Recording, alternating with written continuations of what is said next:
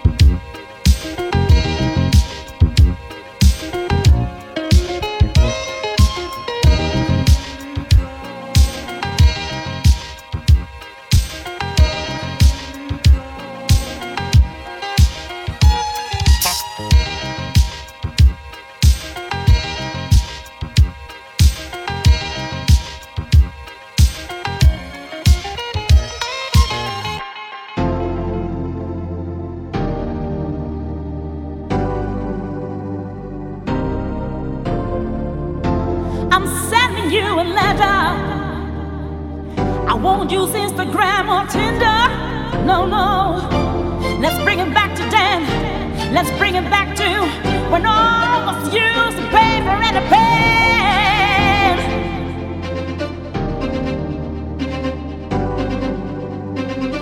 I'm writing you a letter.